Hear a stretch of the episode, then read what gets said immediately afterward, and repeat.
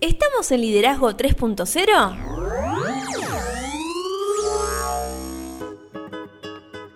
Bienvenidos a Liderazgo 3.0, un espacio que crece día a día en el que analizamos un tema poco trabajado como lo es el liderazgo. Quienes conformamos este espacio comprendemos que el liderazgo es un concepto que cambia vidas y lo hacemos con el fin de agregarles valor a cada uno de ustedes, nuestros oyentes. Mi nombre es Betos S y me acompaña como siempre Lorena Gestor. ¿Cómo le va? Muy bien, ¿cómo le va a usted? Muy bien, una vez más estamos ya para cerrar abril. Ya. Ya. Wow. Y, y la verdad que muy contento con las repercusiones y con todo lo que pasó en este mes. Impresionante. El crecimiento nuestro, el crecimiento de cada una de las personas que está eh, acompañándonos en este camino. Muchas nuevas propuestas para, para hacer entrevistas, para compartir otras vivencias, otras experiencias. La verdad que es un gustazo. Así es, en mayo pues, nos podemos ir a la India. ¿Nos vamos? Viajamos ya. Para ¿Ya mí, está? ¿Ya sí. es seguro? Para mí viajamos. Viajamos. Viajamos. Me encanta. Pero ¿por dónde nos pueden encontrar? Estamos en Instagram como Liderazgo 3-0, en Facebook como 3.0 Liderazgo, nuestro canal de YouTube es Liderazgo 3.0 y nuestra web es www.liderazgo30.com.ar. Hoy vamos a hablar sobre liderazgo situacional y vamos a meternos rápido porque hay un montón de información y un montón de cosas que quiero conversar con usted. Sí, y yo me quedé recién con el viaje a la India. Lo lindo es que no viajamos solos, viajamos con todas las personas que nos acompañan. Sí, y en este espacio van a poder ser testigos de cómo vamos a agregar valor desde tan lejos. Me encanta, me encanta. Bueno, ahora sí, cuénteme, ¿de qué vamos a hablar hoy? En el último episodio estuvimos hablando sobre la importancia del empowerment. No sé si usted se acuerda. En el medio Sí. tuvimos un, un episodio sobre orígenes del tarot Sí. y los procesos mentales que este genera en nosotros. Y en el episodio de hoy vamos a seguir intentando explicar un poco más este concepto. Bueno, podríamos arrancar con una pregunta, como siempre. Me parece excelente. ¿Qué cosas caracterizan al empowerment? E- Esto creo que, que es importantísimo por todo lo que veníamos hablando del último episodio, que vimos los beneficios, vimos cuáles son los pasos para ir eh, para implementarlo y demás. Y hoy vamos a hablar de, de esto, ¿no? A simple vista el empowerment parece un proceso muy simple, sin embargo representa un alto grado de complejidad debido a todos los cambios radicales que debe hacer una organización para implementarlo de manera eficaz. Para comprender mejor este aspecto, a continuación describiremos las características más representativas de este tipo de liderazgo. Por un lado, promueve la innovación y la creatividad, ya que permite que las personas desarrollen nuevos procesos y procedimientos conforme a su experiencia, lo que se produce en un mejor índice de desempeño, así como en un enriquecimiento al acervo organizacional. Otra característica importante del empowerment es que enriquece los puestos de trabajo y mejora el desempeño, debido a que cada colaborador se convierte en el dueño de sus propias tareas y se sabe responsable por los resultados obtenidos. Y también el empowerment, o como muchas veces me vas a escuchar decir a mí, empowerment, eh, crea líderes democráticos. Como consecuencia del facultamiento, cada persona está en la capacidad de idear nuevas estrategias, por lo que nadie impone sus criterios, sino que los problemas se resuelven a través de consensos. Y esto de líderes democráticos, el empowerment, como dice usted, o el facultamiento, Sí. como me gusta decir a mí en castellano, esto logra la productividad de los empleados, ya que el compromiso, la cohesión y la sinergia generados mediante este tipo de liderazgo claramente eleva la autoestima, lo que representa mejores índices de motivación para el trabajo. Y por esto y mucho más, el personal se siente responsable, no solamente por las tareas relacionadas con su función, sino también por participar de manera activa en el crecimiento de la organización. Y no solo que se siente responsable, se pone la camiseta, la verdad que tiene un montón de beneficios, como lo vimos en el último episodio. Otra característica importante es que las personas solucionan sus problemas y de manera activa y no en espera de la autorización de un superior, debido a que ya desarrollaron las habilidades necesarias para trabajar de manera autónoma. Y esto conlleva a que el desempeño del, del equipo mejore, ya que cuando cada uno de los colaboradores que lo integran está en facultad de tomar decisiones, se genera un ritmo de productividad mucho mayor que cuando se trabaja mediante la supervisión directa. Y si las personas empiezan a tener autonomía, solucionan sus propios problemas, se mejora el equipo, esto va a llevar directamente a que la organización cambie radicalmente, ya que al permitir el facultamiento delega la toma de decisiones en sus colaboradores, lo que tiene como beneficio el hecho de que estos no se limitan a hacer únicamente lo que se les pide, sino todo aquello que consideran necesario para alcanzar los objetivos. Y estableciendo todo esto, lo que se genera es que la información se procesa en toda la organización, evitando así las limitaciones y obstáculos de la comunicación entre departamentos y entre los propios equipos de trabajo, lo que favorece un clima en el que todos los colaboradores pueden participar en el asunto colectivo más importante para el crecimiento organizacional. Y lo interesante de esto es que al final del día se termina creando un estilo generalizado de liderazgo democrático. Claro. Y, ya que nadie impone sus criterios, sino que se toman en cuenta todos los conocimientos y experiencias que componen el acervo organizacional. Y por último podemos decir que se desarrollan los valores de respeto y reconocimiento a las ideas de todos los miembros del equipo, ya que de esta depende el crecimiento individual y colectivo consecuente del intercambio de tanto las experiencias como de los conocimientos. Está fabuloso esto que acabamos de repasar, porque bueno, vimos los beneficios, vimos cómo aplicarlo, ahora vemos las características. El tema es esto nuevo que estamos aprendiendo, cuándo aplicarlo. Claro. Y, tampoco es como cuando aprendemos algo nuevo, las personas, ¿qué tienden a hacer? Lo aplican para todo. Sí. Es como en el capítulo de Los Simpsons que pregunta, ¿quién hizo tal cosa? Eh, sí. Dios, Dios, Dios. Cuando aprendes regla de tres simple, la aplicas para todo. Claro, aunque sea 2 menos 2, 0. Y no, pero con regla de tres se complica. sí. Pero bueno, yo sé hacer regla de tres simple. Y aunque el empowerment ha resultado una herramienta de liderazgo muy eficaz, se detectaron algunos momentos específicos en la vida de la organización y en el desarrollo de los colaboradores en los que se requiere su implementación inmediata. El primer momento para implementarlo es cuando los empleados están cerca de los clientes. De, esta, de tal forma que estén en la posibilidad de tomar decisiones de manera autónoma, inmediata y responsable para solucionar cualquier tipo de problema que afecte a la organización. Claro, otro de los momentos es cuando le da innovación es crítica y se requiera del establecimiento de nuevos métodos y procedimientos para su implementación conforme a las necesidades más inmediatas de la organización. Vimos cuando los empleados, cuando los clientes están cerca, cuando la innovación es crítica. Otro momento es cuando los empleados demandan crecimiento de responsabilidad y desarrollo, de manera que se conserve a los verdaderos talentos y se oriente a los requerimientos más avanzados de la organización teniendo en mente su inclusión en proyectos cada vez más ambiciosos. Claro. Otro de los momentos es cuando la supervisión cercana es imposible, debido a los requerimientos de la sociedad actual que demanda que las organizaciones se desenvuelvan en múltiples ámbitos de manera simultánea, lo que dificulta el acompañamiento presencial del líder y el colaborador en todo momento. Son momentos muy, muy puntuales estos que estamos hablando.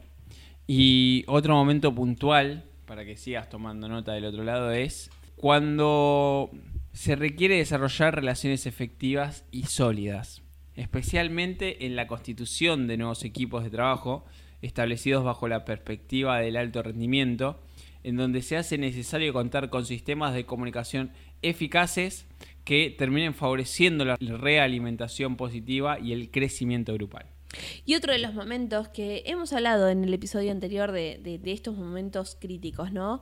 Cuando se requiere implementar nuevas normas disciplinarias, es decir, una nueva definición de tanto los roles como funciones como también las responsabilidades que se satisfagan los requerimientos de una situación y un momento en particular, distinto a los contemplados en la planeación inicial.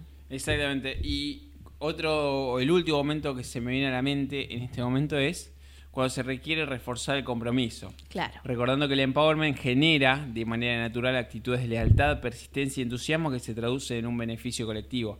Y este beneficio colectivo lo que hace es generar experiencia eh, en todo el equipo y en los colaboradores. Y como parte de la experiencia del empowerment, se desarrolló un nuevo subsistema de liderazgo perteneciente a esta corriente, mismo que se denomina liderazgo situacional, claro. como lo hablamos mil veces, y que se orienta a, implementar el proceso de facultar a las personas en función de su grado de madurez personal y profesional.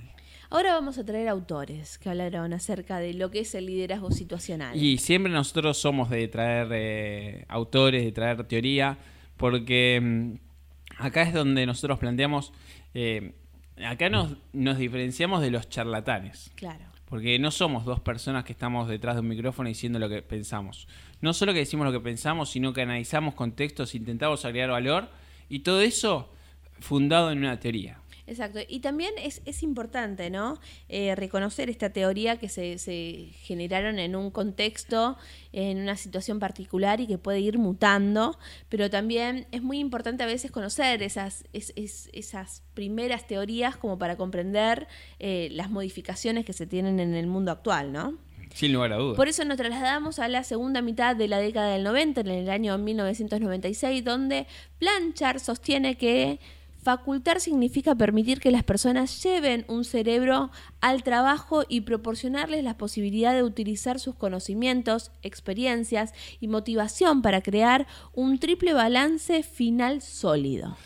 Eh, esto es muy interesante, ¿no? Que puedan llevar su cerebro al trabajo, es decir, que puedan pensar y que no sea mecánico decir vos tenés que hacer A, B, C, D y cuando llegas a D volvés a A, A, B, C, D, cuando llegas a D volvés a A. Si no somos máquinas.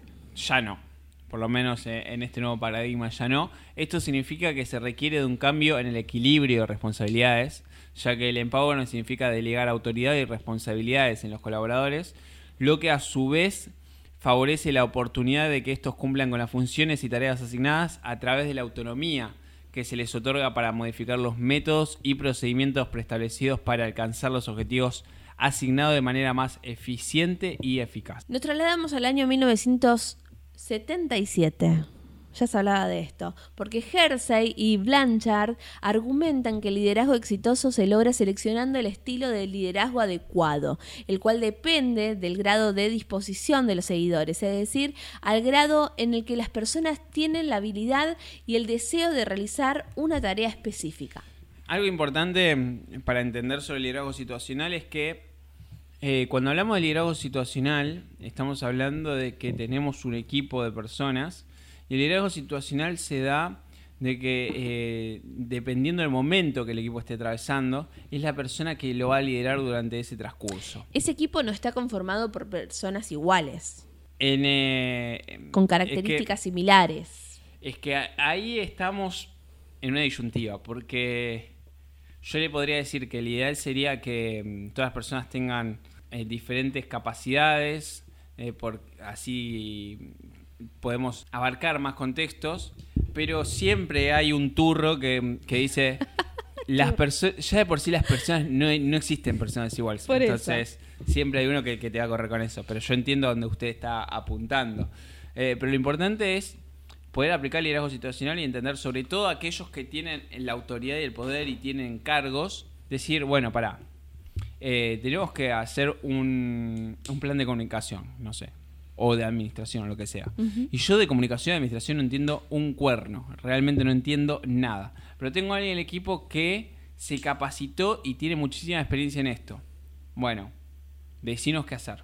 Y le damos el liderazgo situacional durante ese momento a esa persona pero nosotros nos tenemos que correr para que esa persona pueda accionar. Claro. Entonces, es importante entender esto. Y el liderazgo situacional se fundamenta en la idea de que las personas ya cuentan con poder debido justamente a sus conocimientos y motivación, y la clave para otorgárselos es permitir que aflore dicho poder. Por lo tanto, facultar consiste en desencadenar el poder de las personas, el conocimiento, la experiencia, la motivación que tienen, y sobre todo lograr concentrarlo en el logro de resultados positivos para la organización y para el equipo en particular. Podríamos decir entonces que el liderazgo situacional exige un cambio radical en la actitud del líder convencional, ya que éste debe comprender la necesidad de acabar con los hábitos y tradiciones para dar lugar al facultamiento de las personas, lo que tiene como consecuencia lógica nuevas maneras de hacer las cosas. Así es, y de esta manera eh, el punto decisivo en este tipo de liderazgo es la cantidad y calidad de supervisión con el que se orienta a los colaboradores, ya que eh, podríamos decir que dar a las personas demasiada o muy poca dirección tiene un impacto negativo sobre el desarrollo de las mismas. Se me ocurre en ese momento, ¿no? Del establecimiento de un liderazgo situacional. ¿Se le puede delegar el liderazgo a una persona que lo pida? Y mm, yo creo que sí. A ver, el tema es que yo no sé si un liderazgo situacional se delega. Porque estamos hablando de mm, eh, el liderazgo situacional compone un montón de liderazgo. es una nueva dinámica, pero si, si lo hablamos de una sola persona, porque claramente todo tipo de liderazgo se puede aplicar en, en organizaciones y a nivel individual. A nivel individual, nosotros históricamente, sin darnos cuenta, estamos aplicando el liderazgo situacional. Claro. Nosotros no accionamos de la misma manera cuando estamos contentos que cuando estamos tristes, de cuando estamos enojados. No le hablamos de la misma manera a nuestras parejas, a nuestros hijos, a nuestros padres, a nuestros compañeros de trabajo y a un desconocido. Eh, no le hablamos de la misma manera al carnicero, al verdulero, al panadero, al que nos vende la pizza o lo que Sí. sea. Entonces, todo el tiempo estamos adaptándonos a, a diferentes contextos. Y eso, eh, esa forma de adaptarnos, también es un liderazgo situacional. Porque nosotros, nuestras decisiones, por más que nosotros de- digamos que somos librepensadores, que tenemos libertad, bla, bla, bla, bla, bla, Sí. nuestras decisiones siempre están sesgadas por los, las personas que involucran esas decisiones y hacia quién va dirigido nuestro, nuestra decisión. Si nosotros tenemos que castigar a, un- a nuestro hijo, vamos a ser más permisivos que si ese ma- esa macana se la manda un hijo de un tercero. Claro. Por más que ese, tercer, ese, ese nene sea nuestro sobrino, eh, un nene de, de un jardín, un compañero de nuestro hijo, eh, el hijo de un desconocido, el hijo de un amigo, no importa, la vara no es la misma. Sí. Entonces, yo creo que delegar el liderazgo situacional estaría mal dicho. Porque en todo caso lo que nosotros tenemos que hacer con el liderazgo situacional es decir, bueno, en este momento necesitamos eh, un liderazgo más autoritario, por decir algo, o más democrático. Y yo la verdad es que con la democracia me llevo mal, o sea, no tengo la capacidad para decir, bueno, ¿qué piensen todos? Y, y quizás mi idea no funcione. Vos, Lorena, ¿sí? Bueno, en este momento vos te vas a hacer cargo de cosas, yo voy a estar sentado a un costado y voy a hacer, voy a cumplir mi rol, pero voy a ser uno más del equipo. Claro. No voy a tener, pero eso no es delegar el liderazgo situacional, sino que yo correrme el liderazgo para que vos dentro del liderazgo situacional puedas aplicar. Entonces, dentro de un equipo, si traducimos esto que yo decía, uno no se eh, no acciona de la misma manera con nuestros hijos, nuestros hermanos, nuestros padres, nuestros abuelos. Nosotros dentro del equipo cada decisión o cada faceta que nosotros tomamos sería una persona dentro del equipo. El equipo lo tenemos que entender como una persona, como un todo. Sí. Entonces no se está delegando el liderazgo. Se está ejerciendo un liderazgo distinto que sería una manera distinta de verlo. Claro. Gracias. Quedé pensando, ¿eh? Por supuesto, siempre me deja pensando usted. Pero bueno, volvamos. Retomemos. Volvemos, Por- volvemos eh, con el liderazgo situacional, porque dentro de esto que veníamos hablando también requiere desarrollar tres habilidades esenciales. Así es. Por un lado encontramos el diagnóstico para poder determinar en qué etapa se encuentra el colaborador y establecer así las estrategias necesarias para orientarlo en su desarrollo. Y otra habilidad que es importantísimo, porque eh, es lo que veníamos hablando, es la flexibilidad. Porque tenemos que ser flexibles a la hora de entender quién es el que va a liderar cada situación.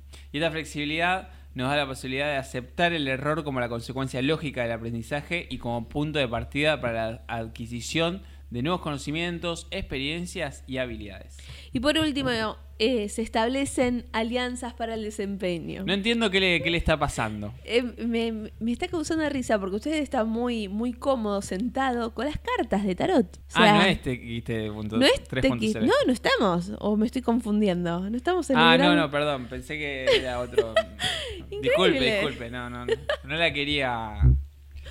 Pero bueno, también lo que se debe desarrollar es la alianza para el desempeño, para convertirse en el punto de apoyo inicial para el crecimiento del colaborador de manera tal que pueda acompañarlo hasta que se encuentre en posición de hacerse cargo de su propio equipo de trabajo. Está difícil esto. Está, ¿eh? está muy difícil hoy, la verdad, porque usted me desconcentra. Pero yo no hago nada. Lo que pasa es que está bien. Eh, El lunes que viene tenemos TXT 3.0. O sea que usted ya se prepara hoy.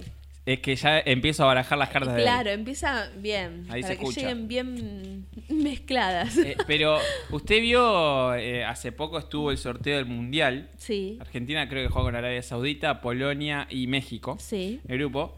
Pero mm, yo me divertía esa mañana y el día anterior porque en las redes sociales la FIFA hace como un montón de pruebas. Entonces, en la prueba 1, Argentina le tocó este mundial, este grupo. En, la segunda Sí. La eh, segunda vez le tocó este grupo y, y podríamos hacer una prueba. A ver cuál es la carta que saldría. Ah, saldría el colgado. El colgado saldría. Pero bueno, vamos a ver el lunes si sale el colgado. Era una prueba nomás que quería hacer.